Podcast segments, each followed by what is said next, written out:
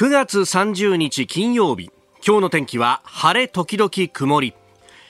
日本放送飯田浩二の OK 工事アップ。朝6時を過ぎました。おはようございます。日本放送アナウンサーの飯田浩二です。おはようございます。日本放送アナウンサーの新業一華です日本放送飯田浩二の OK 工事アップこの後8時まで生放送です。いよいよ今日で9月が終わりそして10月に至るというところでまあ2022年度も上半期がね終わるなっていうね、はい、秋が近づいてところかもう秋真っ只中だよっていうところなんですがあのー、今日のねスポーツ新聞をざっと見ますとまあペナントレースもねあらかたあキスが決まりつつあるというところでそれ以外の話題が結構出てましてスポーツ日本は凱旋門賞枠順確定というね。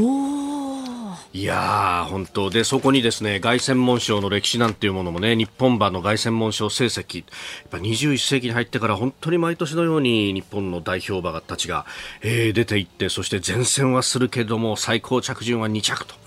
なかなか勝てないよねというところが、まあ、続いていて今年はどうだと、えー、ドーデュースというね武豊ジョッキーが乗る、えー、馬が3番枠3番ゲートに入ったということで、えー、これが内枠だから結構いいんじゃないかみたいな話がね、えー、今日のスポニチの紙面で飾ってますけどそうかと凱旋門賞の季節がやってきたかと。でこれざーっとね、えー、その日本馬の成績を見ると、えー、成績がねあの着順が書いてある中に失格っていうのが1個あってそれが2006 2016年のディープインパクトというね、えー、もう三冠馬で強くて日本じゃ最強だって言われていて満を持してパリに渡って凱旋門賞どうだっていうところだった。でそこにもう油の乗り切った武豊ジョッキーが乗っていや、これは勝つんじゃないかっていうね、あの時覚えてるのは私2006年は入社3年目だったんですけど、うん、ん、あのね、むちゃくちゃ暇だったのよ。入社3年目の時です入社して入社してすぐの秋から、はい、あの夕方の番組の中継コーナーやらせてもらって、ええ、でまあこれが散々 な出来だったんですが、1年半で、えー、クビになったんですね、えー、番組リニューアルするからっていうところでクビになってで2006年の4月からですね本当に暇で暇でと週に2回泊まり勤務をやってで1日お昼勤務をやったら1週間の仕事はそれで終わってしまうというようなね。そう。であとね確かあの土日のこうナイターの受けのスタジオかなんかをやらせてもらってっていうようなですね、えー、暇ぶっこいてたんでで今度これ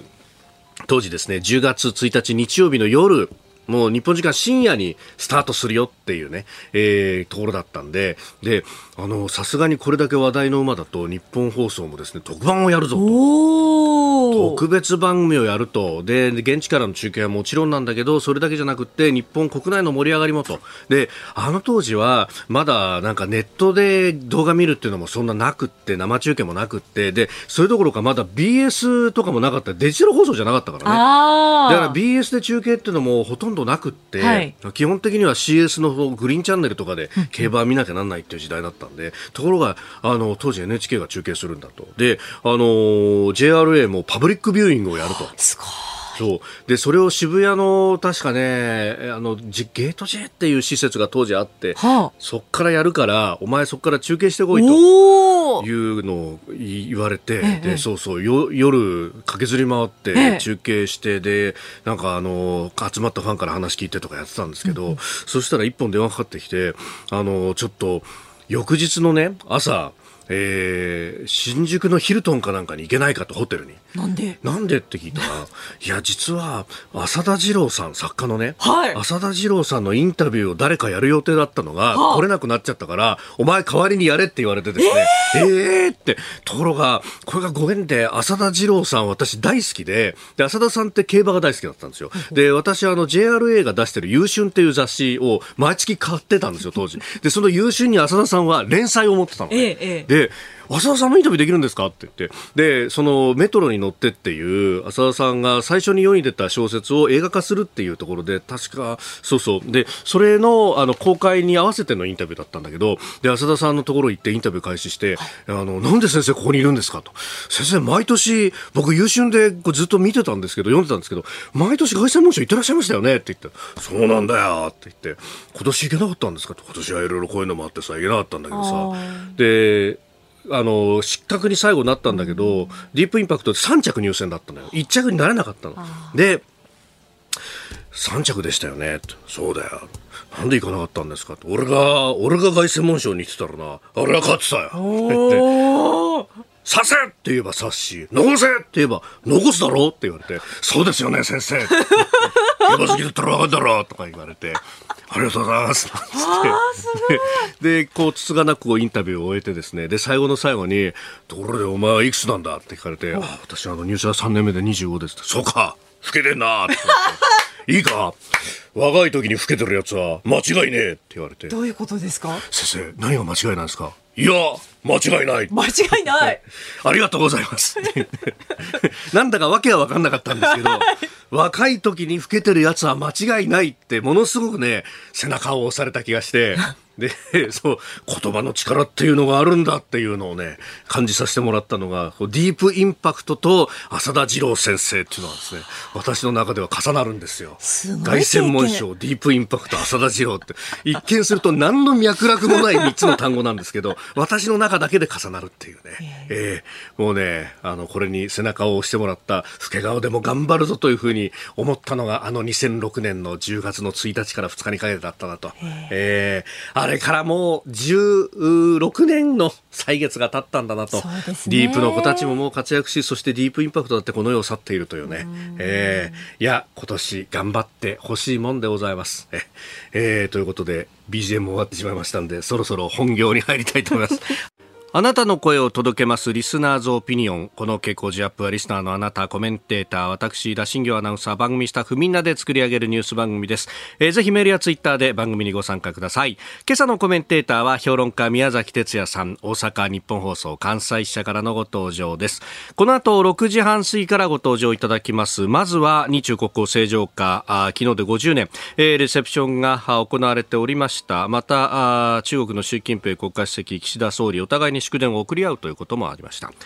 えー、そしてニュース7時またぎ、うん、来年の世界経済成長率について OECD が見通しを下方修正というところから、まあ、国内外の経済のお話、えー、そして7時10分過ぎおはようニュースネットワークのゾーン、えー、安倍元総理のですね、まあ、国葬儀をめぐっての検証作業など、えー、が行われると、まあ、岸田総理有識者から意見聴取の考えというところであります、えー、さらにはウクライナ情勢についてそして、まあ、今後の国内政局、えー、来週の月曜日から臨時国会がスタートするということであります。ここが気になるのコーナーです。スタジオ長官各紙が入ってまいりました。えー、昨日がね、日中の国交正常化50年ということ、まあこれを一面トップというところが多いですね。3紙一面トップです。えー、読売新聞は日中首脳関係構築を確認に国交正常化50年、祝電交換、首相行事は欠席。えー、毎日新聞日中首脳対話模索続く国交正常化50年。えー、それから産経は日中冷めた国交50年首脳メッセージ交換のみと。えー、いうふうに出てきております。まあ、あの、これに関してはね、後ほど、えー、今日のコメンテーター、宮崎哲也さんとまた深めていきたいと思っております。で、朝日新聞はそれを一面トップではなく、うん、昨日ですね、総理が、官邸でぶら下がりの取材に答えた電気代の負担について、電気代負担減へ新制度、えー、首相以降財政圧迫の懸念も、えー、という、まあ今日ですね、この総合経済対策を 閣議決定をするということでありまして、まあそれの先出しのような形、まあ激変緩和制度の創設というところを柱とするということで、まあガソリンに関してはね、えー価格を石油元売各社への補助金で抑えるということをやっておりますが、まあ、それに準ずるような形で電力会社にも補助金を支給するんじゃないかということが言われております。まあ、これについて一面トップでありました。まあ、このね、あのことも含めて、えー、経済対策についてもまた、あの、初動を深めていければと思っております。で、えー、気になる記事ですが、えー、まずはですね各紙社会面で載っておりますけれども、えー、防衛省セクハラ謝罪という読売新聞社会面、えー、女性元自衛官に長く苦痛お詫びということでこれあの郡山の、ね、駐屯地に勤務していたあ女性の隊員さん、えー、名前出して活動されてました五ノ井里奈さんという方が、えー、複数の男性隊員からセクハラの被害を受けたという話であります。まあ、あ訴え始めたのは去年の8月のあたりからというところだったんですけれども、まあ、ここまで1年以上かかったということに対して遅すぎるということも、まあ、小野さんご自身はおっしゃっております。で、まあ、あの、今回聞き取り調査をして、そして、まあ、あの、一概のですね、防衛省の人事教育局長と、それからあ陸上幕僚幹部の人事教育部長が謝罪をしたということですけれども、当事者からの謝罪はないんですかというような、えこともあったというところであります。まあ、女性の大変さも非常に増えてきていると、まあ、あの陸自ではワックというですね、えー女性隊員を呼びますが WAC と。でまあこう、こういった方々も増えている中で、まあ、環境の整備というものはしなければいけないよねというのは、まあ、各国の課題でもありますし、この先、まあ、あどういったことがあったのかというものはきちっと、うん、出していただきたいなというのと、それから、まあ、これ、えー、現場でじゃ立件をしようとしたときに、まああまあ、一部報道では検察の側の不起訴等々ということがあったじゃないかということも言われておりますけれども、まあ、その辺のプロセス、今後も含めてですね、えー、現場で握りつぶされないような形でやるにはどうしたらいいのかというところは、まあ、整備をしていただきたいなというふうに思うところです。この時間からコメンテーターの方々ご登場です。今朝は大阪日本放送関西支社から評論家宮崎哲也さんです。おはようございます。おはようございます。おはようございます。よろしくお願いします。今日は関西は、はい。大阪は快晴ですね。おお、そうですか。あの朝方はね、ええ、あの比較的涼しくて、うん、あの過ごしやすかったんですがこれから暑くなる日中にかけて暑くなるみたいですけどね。あこっちは今気温21.0度。まあ外明るくなってきましたけどね。ね、えーね、今日でも気温上がるんでしょ東京も。気温上がりますだから東京も大阪も上がるのね。そうですよね。今年最後の30度台になるんじゃないかっていうふうに言われてますね。もう週明けると完全に秋の雰囲気が強くなっていくみたいですから。この晴れ間をねね、えー、有効に生かさなきゃというところですがさあまず取り上げるニュース日中国交正常化から昨日で50年ということで、まあ、総理と習近平国家主席で祝電を送り合ったりというようなこともありました、えー、節目の日を迎えたということですけど目崎さんどうご覧になりますか、まあ、日中国交正常化50年っていうんだけど、はい、私たちが非常にこう現在の状況とこうにこの照らし合わせてね、はい、ちゃんと考えなきゃいけないのは日中国交正常化っていうことは裏で、はい。えー、台湾との国交断絶50年ということでもあるということですよね。うん、台湾問題がこれだけ大きくなって、国交が断絶しているっていうことが、さまざまな台湾を守るためのさまざまな障害になっているっていうことを、まあ、今となっては、はい、50年前のこの判断というものを今の視点から批判するということはあの難しいかもしれないけれども、はい、ちゃんと考えておかなければいけないと私は思いますけどね、一言で言うと。うん。まあ、この、ね、直前のそのキッシンジャー訪中等々があって、で日本はうわっとなって国交正常化まで行ったわけですけど、アメリカの場合は国交正常化までは時間をかけて、その間に国内法で台湾関係法とかを整備してきたと。そうだからそういう意味では日本はね、はい。えー、そういうことをちゃんとやらなかったんだよね。台湾との関係これからどうしていくかっていうことを台湾を、まあ、どうやってこう中国の武力統合とかっていうことから防ぐかっていうのことを考えてこなかったっていうのはあるよね。ただねこれはねやっぱりちゃんと長い歴史の中で見なければいけないこの50年というのはちゃんと今今50年だから振り返る必要があってさ、はい、例えば1970年代の末っていうのは、鄧小平をはじめとする中国の指導者たちはしきりと日米の同盟関係、はい、安全日米安保とか自衛隊っていうものを、むしろ増強すべき軍備増強すべきだというふうにで日米安保強化すべきだというふうに言ってきて、今の立場から考えると、信じられないでしょ、本当ですね、そんなこと言ってる時があったんですね。そうそうそう、これは要するに背景中ソ対立があるわけですよ。ああ、ソ連を相手にしようとすると。中国はまだ軍事的にも経済的にもずっと弱かったから、なんとか日本に頑張って、はい、えっと、あのソ連と対抗してほしいと。支えてもらいたいと。そう。まあ、それがこう大きく変わっていったらやっぱり鄧小平の時代は大体そういう感じだったんだけど改革開放の時代でもあるしね、はい、でそういう感じだったんだけどやっぱり江沢民の時代からああ。の90年代の半ばぐらいからってことそうそうそうそう。でも江沢民は我々にとっては我々の世代にとってはすごく印象深くて、はい、本当になんかこうあの日本嫌いなんだなっていう愛国教育とかもそうですよね。この時期でしたよね。そんな感じでしたであそこら辺からあの日本とさ、はい、あの中国の GDP 成長率というのは逆転していくわけですよ。あ日本というか中国が日本べたーっとこう、うんはい、あの低成長というかほとんど低成長状態なのに、はい、中国が急激に伸びていくわけ。このことの意味っていうのをちゃんと考える必要がある。日本は失われた20年30年によって、はい、まあ結局その間に中国経済というのが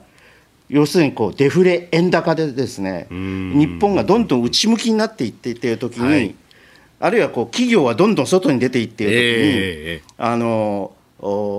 で日本のこう基本的な経済の力っていうのは弱くなっていく時に急激にその感激をつくような形で中国が伸びていったと。うん。いや本当やっぱり経済政策の姿勢というものがいかにそう経済政策の姿勢が結局のところがあの安全保障に対して影響を与えているということをね今こう考え直さなきゃいけないと思いますよ私は。今はね、まあまあこの番組でずっと言ってるけど日本が再び高度成長に高度高度成長とまで言わないけど普通の成長のものはチャンスな。また後でこの話をします、ね、そうですね。経済についてはこの後またじっくりと七時またぎでお話をいただこうと思っております。ここでポッドキャスト YouTube でお聞きのあなたにお知らせです。ラジオ局ニッポン放送飯田浩司の OK コージーアップ週末増刊号を毎週土曜日の午後に配信しています。1週間のニュースの振り返りニュースの予定やコメンテーターのラインナップを紹介しています。後半には Cozy up コメンテーターがゲストと対談するコーナー。今月はジャーナリストの須田慎一郎さんと麗澤大学准教授で歴史学者のジェイソン・モーガンさんの登場です。日本国憲法の改正をテーマに伺います週末もぜひチェックしてくださいあなたと一緒にニュースを考える飯田浩二の OK 工事アップ。コメンテーターの方々と7時をまたいでニュースを掘り下げてまいります。えー、今朝は評論家宮崎哲也さん、大阪日本放送関西社からのご登場です。宮崎さん、引き続きよろしくお願いします。はい、よろしくお願いします。さあまずですね電車に関する情報が入ってきております、えー、JR の中央線の快速電車ですが武蔵小金井駅での人との接触の影響で現在全線で運転を見合わせています、えー、JR 東日本によりますと運転再開の見込みは立っておりません。人との接触の影響ということで、まあ、救護活動等々がね今続いているのかというところですがそうなると時間がかかりそうであります。えー、それからですね東武東上線ですが高坂駅での信号点検の影響で、えー、川越市駅と小川町駅の間の上下線で現在運転を見合わせています。東武鉄道によりますとこちらも運転再開の見込みは立っていないということであります、えー、ご利用の方ご注意ください、えー、中央線の快速電車全線それから東上線の川越市小川町間、えー、運転見合わせとなっております。ご利用の方ご注意ください。えー、そして株と為替の動きですが29日のニューヨーク株式市場ダウ平均株価、えー、前の日に比べて458ドル13セント安い。2万9225ドル61セントで取引を終えました。ハイテク銘柄中心ナスダック総合指数は314.13ポイント下がって1万飛び737.51でした。一方円相場ですが1ドル144円50銭付近で取引されております。えーということでニューヨークはまた下げたと、まあ、FRB の利上げ方針を背景にした長期金利上昇嫌気し反落ということになっております。6日下げて1日上げてまた下げるという形になっていて宮崎さんやっぱりニューヨークというかアメリカのこれ特に株式相場は結構悲観的なムードになってますね。いやだからね、うん、その今日も日経新聞でさ、はい FRB のやり方に対してさ、えー、不満が出ている、えー、世界でます FRB への不満っていう記事が出てるけど、はい、まあ、この番組でも何度も申し上げてきたように、えー、ちょっとこれはオーバーキルなんじゃないかっていう、うんうん、ブレーキを踏みすぎてるんじゃないかという話、はい、でそれ確実にね、アメリカの GDP に反映してきて、いるわけですよ。で、えー、まあはっきり言うとこの自国高政策はい、自国通貨高政策ね、アメリカでいうとドル高政策、はい、そのおかげで日本は円安になってるわけですけれども、えー、これがどれほど景気に対して悪影響、GDP 成長率に対して悪影響をももたらしていくかと。日本じゃさ、ほとんどの新聞が円安けしからんと。そうですね。円安で、経済学者の中にはさ、あの、えあの自国通貨ののが高いというのは国益であってさ、あのもうこれを何としても実現しなきゃいけないってあの、はい、金利を上げてとかっていうような話をする人もいるんだけど全くなんか、はい、おお前重症主義の時代の人間かというぐらいのきてあれがあの感じがあるんですけれども、はい、まあ、はっきりあのもうちょっと言うとね、あの日本のインフレっていうか物価高っていうのは確か輸入物物価を中心にして上がってはいるけれども、えー、全体の消費者物価に対する寄与率というのは、それほどではないです。でもう一つ言うと、アメリカはじゃこれだけさ、はい、あの自国高政策をずっとやっていて、金利まで上げてるのにさ、はい、果たしてインフレが撃退できたのかと。うんそうですね、確かに、いまだに8%台という数字が出てきたりしますね。はい、なのであの今日もねあの日経の優しい経済教室っていうところに書かれてるんだけれども、はい、あのもう確かにインフレはインフレなんだけれども、うん、為替の円安もインフレインフレ率上昇に寄与はしていますが、定量的に言えば海外要因ほどではありません。海外要因というのは、ウクライナ戦争によって、はい、あのえっと、この原油とかガスとかの値段が上がったという,、いうあれだなんです。でしかも日本のあのインフレ率というのは大体2.8%最新のそうですね、数字で、うんうん、アメリカの8.3%、8.4%とか、ヨーロッパの10%から見れば、はるかに遠いわけですよ。ここでね、利上げをしようとかね、うん、あの緩和やめろとかね、なんでそういう議論になるのかっていうと、まあ、またそれは後ほど話しますね、今は日日日日中国交正常化の話だからね、はい、さっきも言ったように、これはね、台湾との国交断絶50年という歴史でもあるということをちゃんと認識していて、今の状況を考えると、はい、あのこれがこの良かったのか悪かったのか、アメリカみたいなあなたが言ったように、はい、国内法をもっと台湾に関して整備した後に、あの国交正常化ということがあってもあってしかるべきだっただろうし、少なくともね。例えばですね、はいあの鄧小平が来たときに、まあ、当時の日本の首相は福田た福田康夫さんなんですけれども、えー、あ福田武雄さんですね、あごめんなさい、福田康夫さんじゃなくて、お父様になお父さんね、はい。えー、福田武雄、福田康夫、福田達夫、達夫と続くわけですね。はい、その時に、えー、っと日中平和友好条約っていうのを締結するんだけど、はい、ここにね、うん、中国側の要求で反派遣条項というのを入れたわけですよ、はい、ところがこれを入れることを日本政府がなぜか抵抗するわけ、うん、ソ連と対立するの嫌だったから。全方位に平和外交するんだというところでね。それでなんか第三国条項かなんか入れて緩和し、ええ、あの中立化していくわけ。このねなんか日本のね、はい、当時の全方位外交を引き継いでいく事なかれ主義というのがね、私は日本外交の宿話であって、当時入れておけばさ、はい、あのちゃんとあののフルフルの形で、第三国条項とか入れないで入れておけばさ、うん、今これはさ、中国に対して言えるんだよ。確かにそうですね。えー、日中のね、えーまあ、平和友好条約にが書かれる時の、うん、議論の一つとしての派遣条項というもののお話がありました。これ、あの、日中の共同声明の中には、えー、7項に書かれている日中両国間の国交正常化は第三国に対するものではない。えー、両国いずれもアジア太平洋地域において派遣を求めるべきではなく、このような派遣を確立しようとする他のいかなる国あるいは集団による試みにも反対すると。これ、共同声明には書いてあって、で、で、条約にもきちんと盛り込もうとしたんだけれども、うん、そこで紆余曲折があったと。紆余曲折があったということですよね。で、今から考えるとさ、まあ、ソ連の、ソ連じゃないや、ロシアのウクライナ侵攻とかさ、はい、あの、中国のさ、ええ、全世界で行わ行われているはあの覇権的な行動と考えれば、入れておけばよかったと、もうフルスペックで。この文言がそのまま入ってる、ね、強い表現で。うん。あれミサイルを飛ばす EZ に打ち込む、これは覇権を目指してるんですか？ということが言えたわけですよね。そうそうそうそうそう。だからそれはあのー、台湾に対してだって、はい、まあ台湾はあの要する中国側からすれば派遣とは考えないのかもしれないけど、国内問題だって彼らは言うわけですね。ただ武力統合すればさ、はい、それはもう完全に派遣なわけですよ。どう考えても。まあそれに対する抑止力になったと思うんですけどね。まあでもね、はい、日中関係というのはあの非常にこうあの私はずっと前の飯田さんの番組とかでも、ね、はい、対立というところまでは、まだ行くべきではなくて、うん、対峙的な関係であるとい。うふうに言ってきたはずですけど、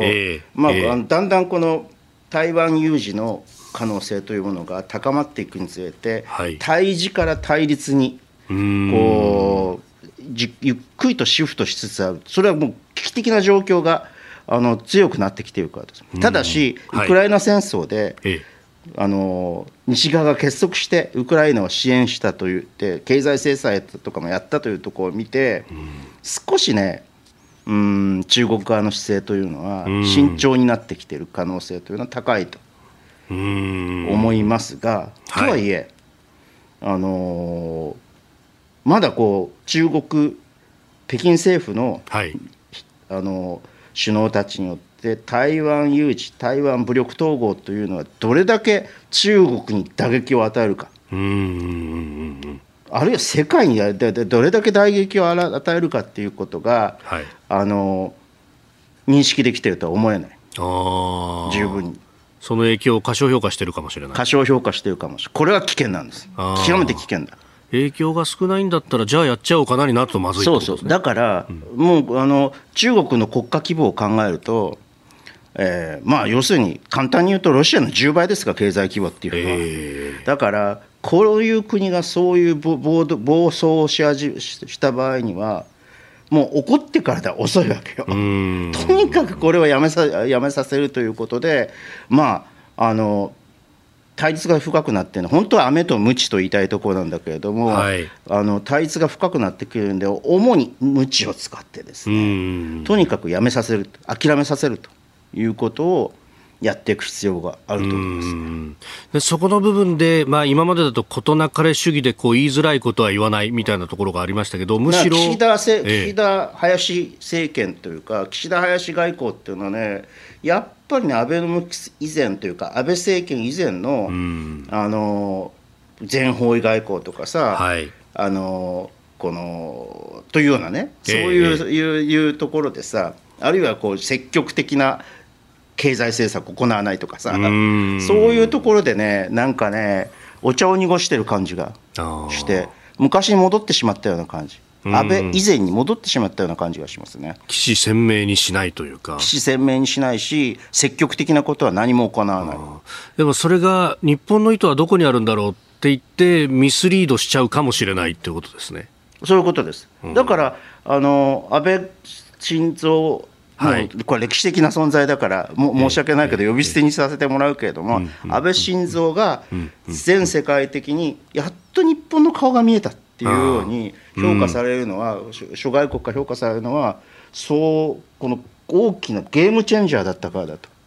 いうふうに思いますよ。うん日本の意思ってものが出てきたと、でそのその中で、中国に対しても、ここ、これまこのままいったら、こと構える気でいるのか、君たちはって、ちゃんと正さなきゃいけないと。正さなきゃいけない。うん。あのそうやって彼らに、まあ、要するにその全面的に諦めるなんてことはないにしても、えー、現実的に諦める状況に持っていくということがですね、うん、日本の安全をこの担保するための非常に重要なものになるんじゃないかと思うんだよね。おはようニュースネットワーク。この時間取り上げるニュースはこちらです。国葬儀をめぐる検証作業、岸田総理は有識者から意見の聴取をする考え。岸田総理大臣は昨日安倍元総理の国葬儀をめぐる検証作業について有識者から意見の聴取をする考えを示しました。概算で示していた国葬儀の費用に関し実際に要した経費は速やかに取りまとめて示したいと述べその後精査した上で確定値を明らかにするとしております。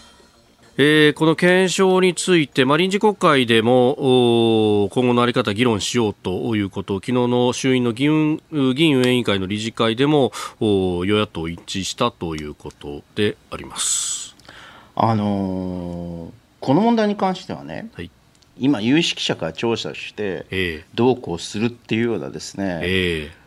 ー、まあ、小手先でね、まあ、有識者が何言うかともかくとして小手先でなんかこうやるとかっていうような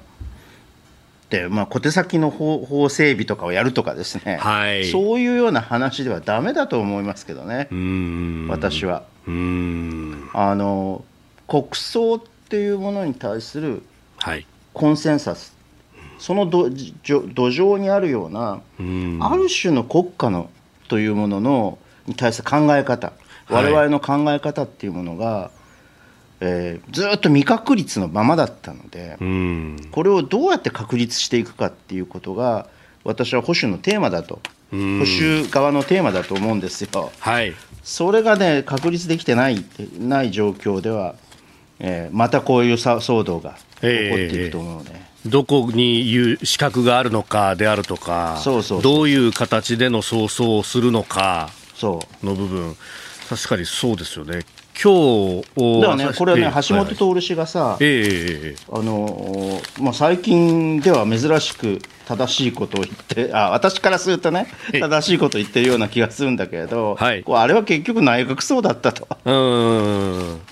事実上の内閣葬で。事実上の内閣葬だに過ぎなかったと。言ったような正しくて、まあ、こんなもんでで国葬っていうのは国葬儀でも国葬でもいいけどさ、はい、そんなでいいのかっていう。うんまあ、その国民的なコンセンサスのもとでこう意識の盛り上がりの中でやるとかあるいはそのこう知識のやり方についてとかっていうのが全くこう曖昧なままある意味のイベントのようにやってしまったと。これあの社会学者の橋爪大三郎氏が今日朝日新聞に寄稿してました、朝日新聞書いてましたね、はい。うん、うん。だから国葬国家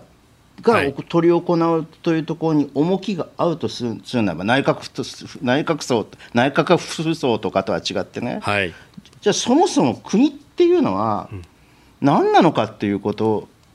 国の在り方というか国に対して私たちが付与する正当性というのは何なのかということをちゃんとね、うん、その基礎を醸成しなければならなかったと私は思っています、うん、その正当性の部分が今回、閣議決定という形で、まあ、法律的にはそうだったけれども、お果たして正当性たるもの私はね、法律的に言うと、はい、あのずっと言ってるように、え法的な基礎、法的な根拠っていうのを持っているところっていうのは、うん、あの英米をはじめとして、そんなないんですよ。はい。それよりもむしろ国民の意識の問題であるというふうに思います、意識的な基礎、法的な根拠ではなくて、意識的基礎だと。いうふうに思いますけどね。うん。はじめしはそこで三権の長の合意ってものがそれに変わるものになり得るのではないかというような、えー、論考をされてましたけれども、まあ、こう、意識の部分の、うん、世論調査でもなく、じゃあどう、どうっていうところですか？うん。まあ、世論調査で何でも決めてしまうのは私は反対ですけれども、はい、あのこの間このこの間橋本五郎さんにテレビで言って怒られたんだけど、はい、あのあの産経新聞、はい、ずっと国葬をこの主張してきた産経新聞の世論調査ですら、反反対派が賛成派の倍いるわけだよね、世論調査で。うんでいや新聞は別に社論とは関係なく、世論調査、客観的に行いますから、ですからあんたの今の言いようは誤解を招くとかって言われたんだけれど、いやそそ、そういうことを言いたいんじゃなくて、とにかく朝日毎日がやったら、あの普通あの、どちらかというと国葬賛成派の人たちっていうのは、あのそれはいぶかしいものだ、その結果、でも産経がやったんだったら信用できるでしょっていう、うんうんうん、このこの世論調査ね、うん。どういうふうに、はい。展開するかっていうことですよね。あのつまりこの週末に必ず世論調査が行われて、はい、国葬は良かったか悪かったかというのを聞かれます。で実際国葬をやってみて、はい、あの放送いろんな形で放送された後でこれは良かったという人たちが、つまりまあ国葬賛成派が増えるかどうかっていうのは一つの焦点だと思うね。うんまあその時に各社がどういう質問で聞き聞いていくかというところも。それも含めてね。うんそうですよね、まあ、本当、イメージとして、いや、あの一般献花に2万人以上の方々が並んでましたっていうのをこう入れるか、国葬でこれだけお金がかかったんだっていうのを入れるかで 答えのこう傾向も変わってくるかもしれないですもんね。まあでもそこまでの露骨なあの誘導はしなくなっていると思うんで、だからまあ産経と朝日毎日読売の結果っていうのが大差なくなってきて、日経の結果も含めて大差なくなってきているっていうことはあると思うね。うん。さあそれから、まあ、あの国会がね、これ、えー、来週から開くというところで、まあ、岸田総理、取材に答えて、まあ、国葬儀の話もされてましたけれども一方で今日の朝日の一面電気代負担新制度という、まあ、経済対策についてっていうのもこうポイントになってきます。でそこであの OECD が出している経済見通しでこれ実は今年来年の数字日本はアメリカを上回ったと。そうです。いうところまでちょっと待ってその前にさ、はいはいはい。えっと、今のほら、えっと、その前のあの電気料金の問題なんだけど、はい、あのーずっとさ、えあのインフレ大変だって言ってるようなさ新聞がさ、はい、ええっとさこのこの対策はさ財政に問題があるとか 財政的に問題があるとかってほざいてやがるんで 朝日新聞一面電気代負担減新制度首相以降財政圧迫の懸念もという見出しがねもう本当にどうしようもないね。どうしようもない、ね、あの朝日新聞相変わらず経済的にはどうしよう、死に滅裂。うん。本当に。一方で物価が上がってるじゃないかって言いながら、と言いながら、どうするんだ、だだあの困窮者はどうするんだとかって言って言っときながら、お金を出そうとすると、はい、財政圧迫っていう、お前な、えー、どうしたいんだ、じゃあ、私は消費税を下げろと言ってるんだけど。はい。いやこれね、電気代の負担は確かに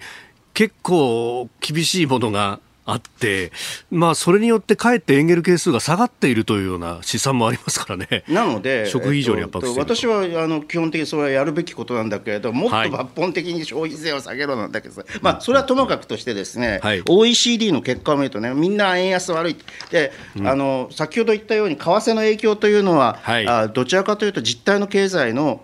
あの実物の経済の上がり方に比べば寄与度は低いです。あの特に欧米ほどではない。はい、で欧米もでだんだんあの利上げとかして、それに対して対応してるんだけど、今のところ、はい、あの顕著なですね、えー、インフレに対する効果っていうのは見えていないと。いうことを見るとですね、これから経済一体どうなるのか。と。はい、私はね、えー、あのアメリカユーロ圏というのは利上げ政策緩和縮小政策等によってですねこれから沈んでいくと。あまあ、経済にブレーキ踏んでる状態で、ね、これはねあの今言われた OECD の,、はい、あの調査でも明らか予測でも明らかで、ええ、今年はですね、うん、2022年はですね、はい、日本の成長率は1.6、ええ、アメリカ1.5アメリカの成長率と超えました。じゃあ23年はどうなるのか、はい、予測。ええ、日本の成長率1.4、アメリカの成長率0.5。0.5ね、でこれ、ユーロ圏は2020年は3.1なんだけれども、で日本は1.6なんだけれども、2023年度は、はい、23年は、えー、っとなんと0.3%まで落ち落ち込む。日本はさっき言ったように1.4と。いうことで、ですね、はい。えー、まあ、この主にこの金融政策の影響、うん、多角的な金融政策の影響というのは確実に、うん、米英のあ米欧の経済というのを蝕んでいくと。うん。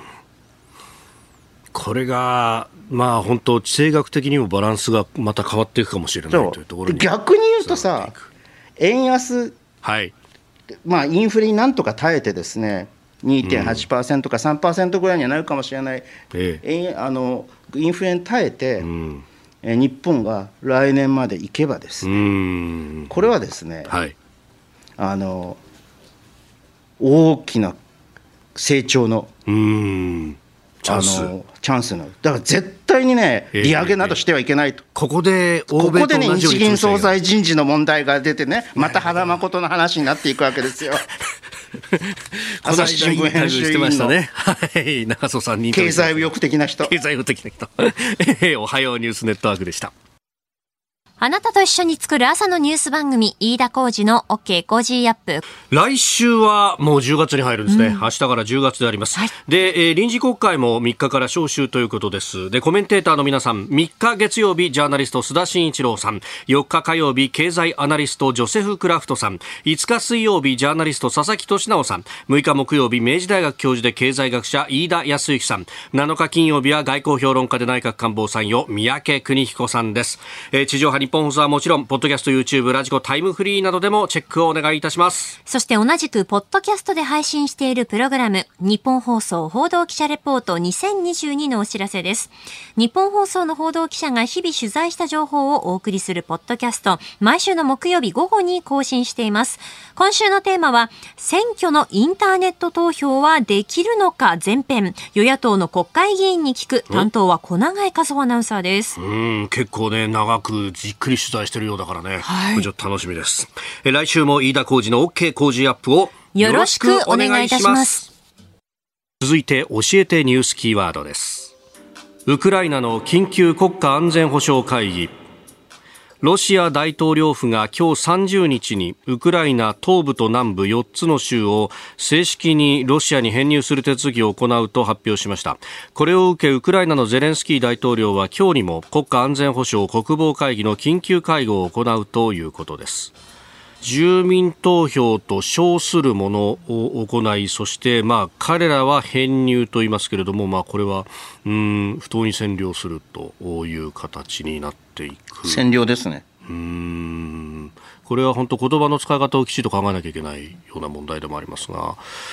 まあ、あくまでもロシア側から見るとというかプーチン側から見ると編入というようなことなんだと思う思うね。しかし、へえ。あのあんまり事実上ね、はい、これはねプーチンの、ええ、プーチン大統領の、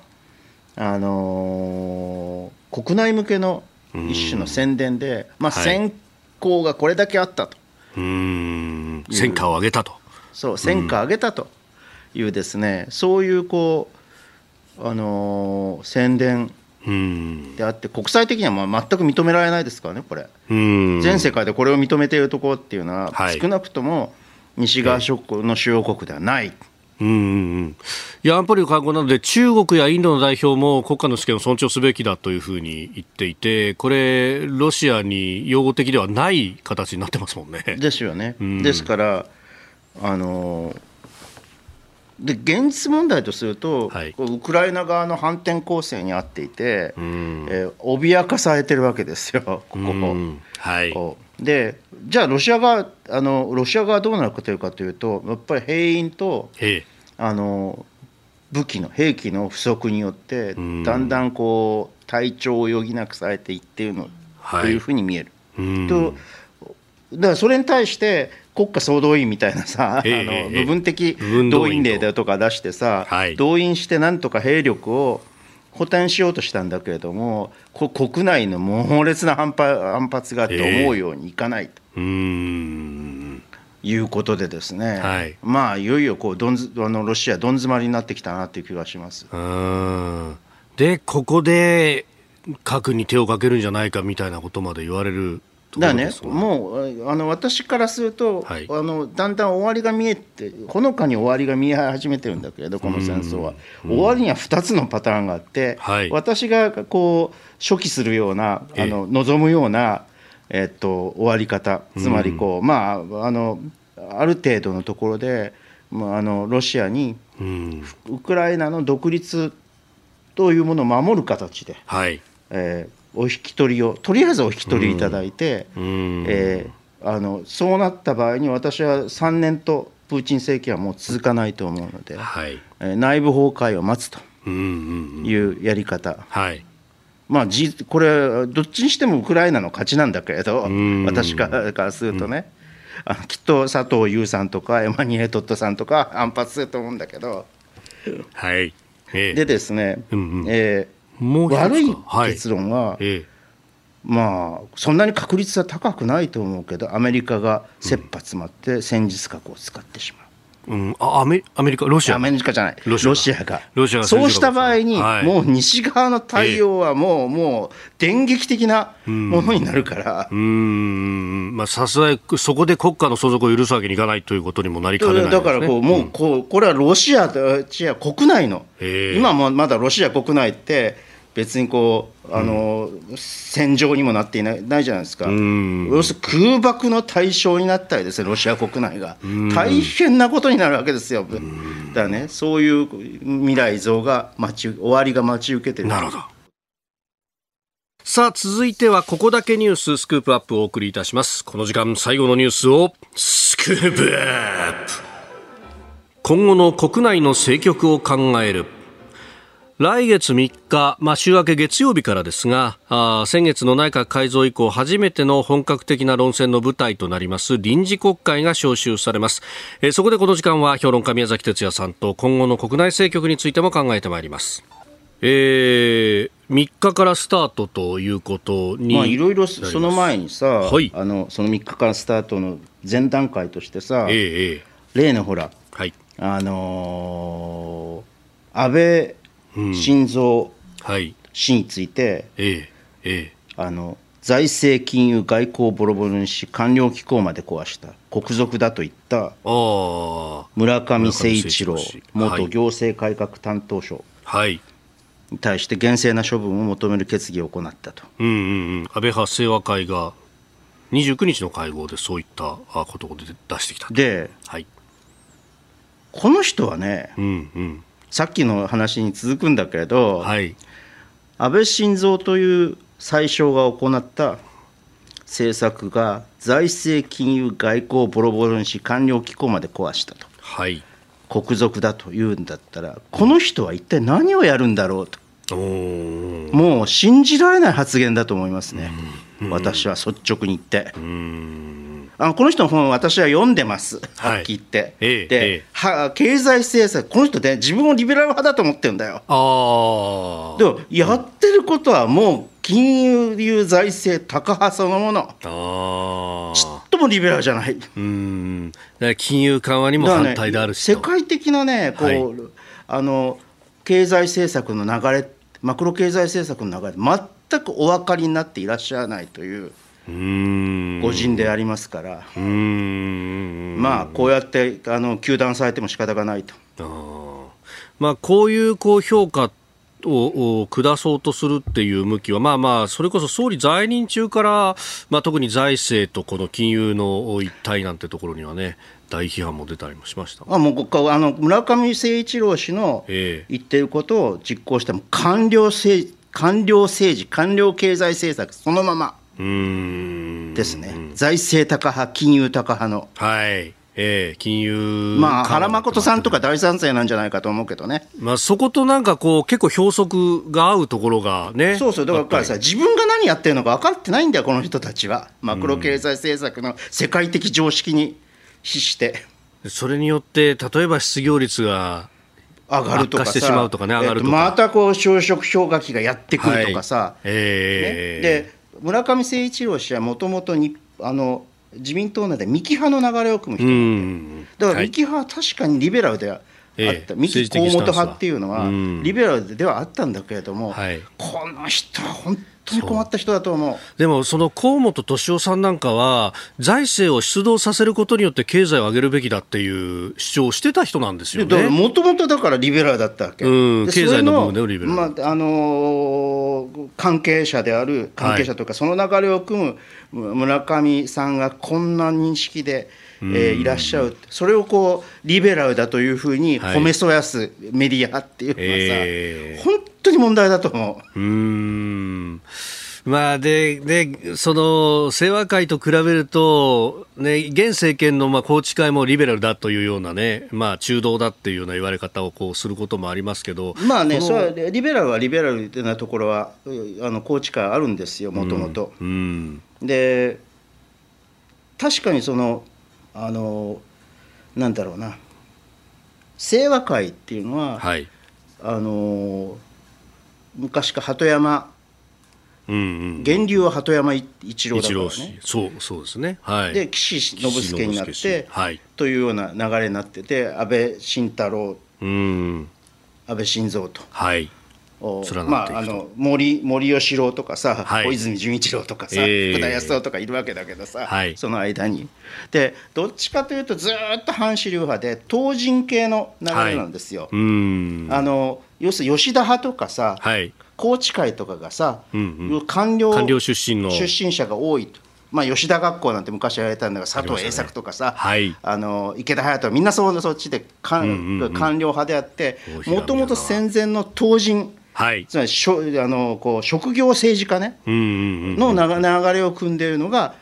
あの清和会なわけ。だからそういった意味ではどちらかというとねやっぱり例えば憲法改正とかに対して積極的だったのは、うん、あの清和会なんだよね。だから,、からそういった意味で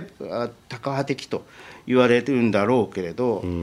うんまあ、こういう区分け自体が私はなんかもう古臭いといえば古臭い。はい。えー、でまあ、官僚も対立しなければならないところあるけれども、対立ばっかりしていたりしていてもダメなんだけれどもだからね河野太郎さんって私は心配してるんですよ、今、河野太郎って自民党内で呼び声高いじゃないですか、はい、次期首長、そうですね、アンケートあの岸田政権が頓挫することになれば、次は、あの河野太郎しかないっていうのが、自民党内での一種のコンセンサスなんです、になりつつあるわけ、はい、で河野太郎さんっていうのはね、うん、うん。官僚をコントロールするのがね官僚ときちんと話をして官僚を説得して政策を進めていくっていうことができない人なんだよね。ああそこのコミュニケーションっていうのが。そうそうそう。そういった意味で安倍政権っていうのは、はい、あのあの人がうまかったしあの菅さんがそういうことうまかったし、はい。こうまあ、要するに雨とむちを使い分けながら官僚をコントロールしていくわけですよ、脅し一辺倒ではなかった部分そうそうそうそう。それいいねって言って持ち上げる部分がいっぱいあそうそう。うそういうことができない人なんだよね。だからイメージ的に言うと対官僚ということだけを考えると、はい、小泉さんとかあるいは菅直人さんに近い。ああなるほどなるほど。対立菅直人っていう人はとにかく官僚をさ、うん、あのメンバーすればいいと。叱ればいいと思ってたような人だからね。主にね。うん。だ政治家としてねちょっとどうかなというところはまだ未熟な部分があるんじゃないかなとは思うんですけどね河野太郎さんは。そうすると、じゃあ、ポスト岸田っていうことになっても、なかなか党内政局がこう嵐のようになるという感じでもこの臨時国会なさそうだというところですか？で来年から、うん、あの政策的にものすごく失敗しなければ、はい、つまりなんか利上げとかを日銀に許したりしなければ、えー、えー、っと景気が上がるので、岸田政権、うん、結局のところさ、そこまで持てば、はい、あの持ち直すかも長期政権になるかも。なるほど、あとはそこに日銀政府総裁人事がどう絡んでくるか。私はほら、この番組でもずっとあの、はい、あの財務省のさ、えええっと、浅川氏浅川さんがいいって言ったんだけど、どういうもやっぱりこれはだめみたいで、えー、結局、中曽さんと、雨宮さんのどっちかと。でいずれも日銀プロパー。この間、朝日新聞のドーンと中さんが出ててさ、はい、一番端のところにさ、はい、えっと、聞き手、えっと、原誠っていう、これを読む限りは、相対的にあの雨宮さんがいいと言わざるを得ないですね、まあ、かなりこの金融緩和縮小であったり、利上げに前向きなご発言が多かったように、私も読んでこんこんな人だったら白川の再来ですね、はっきり言って。白川日本経済を破壊する人物ですね。えーまあ、今後の政局、まあ、特に経済関連というところもお話しいただきました。あなたと一緒に作る朝のニュース番組飯田浩司の OK コージーアップ日本放送の放送エリア外でお聞きのあなたそして海外でお聞きのあなた今朝もポッドキャスト YouTube でご愛聴いただきましてありがとうございました。飯田浩二の OK コージーアップ東京有楽町日本放送で月曜日から金曜日朝6時から8時まで生放送でお送りしています。番組ホームページでは登場いただくコメンテーターのラインナップや放送内容の原稿化された記事など情報盛りだくさんです。また公式ツイッターでは平日は毎日最新情報を配信中。ぜひチェックしてみてください。そしてもう一つ飯田浩司アナウンサーが「夕刊フジ」で毎週火曜日に連載中。飯田浩二の「そこまで言うか」こちらもぜひご覧になってください。忙しい朝そして移動中ニュースを少し深く知りたい時。ぜひ AM、FM、ラジコはもちろん日本放送のポッドキャスト YouTube でお楽しみください。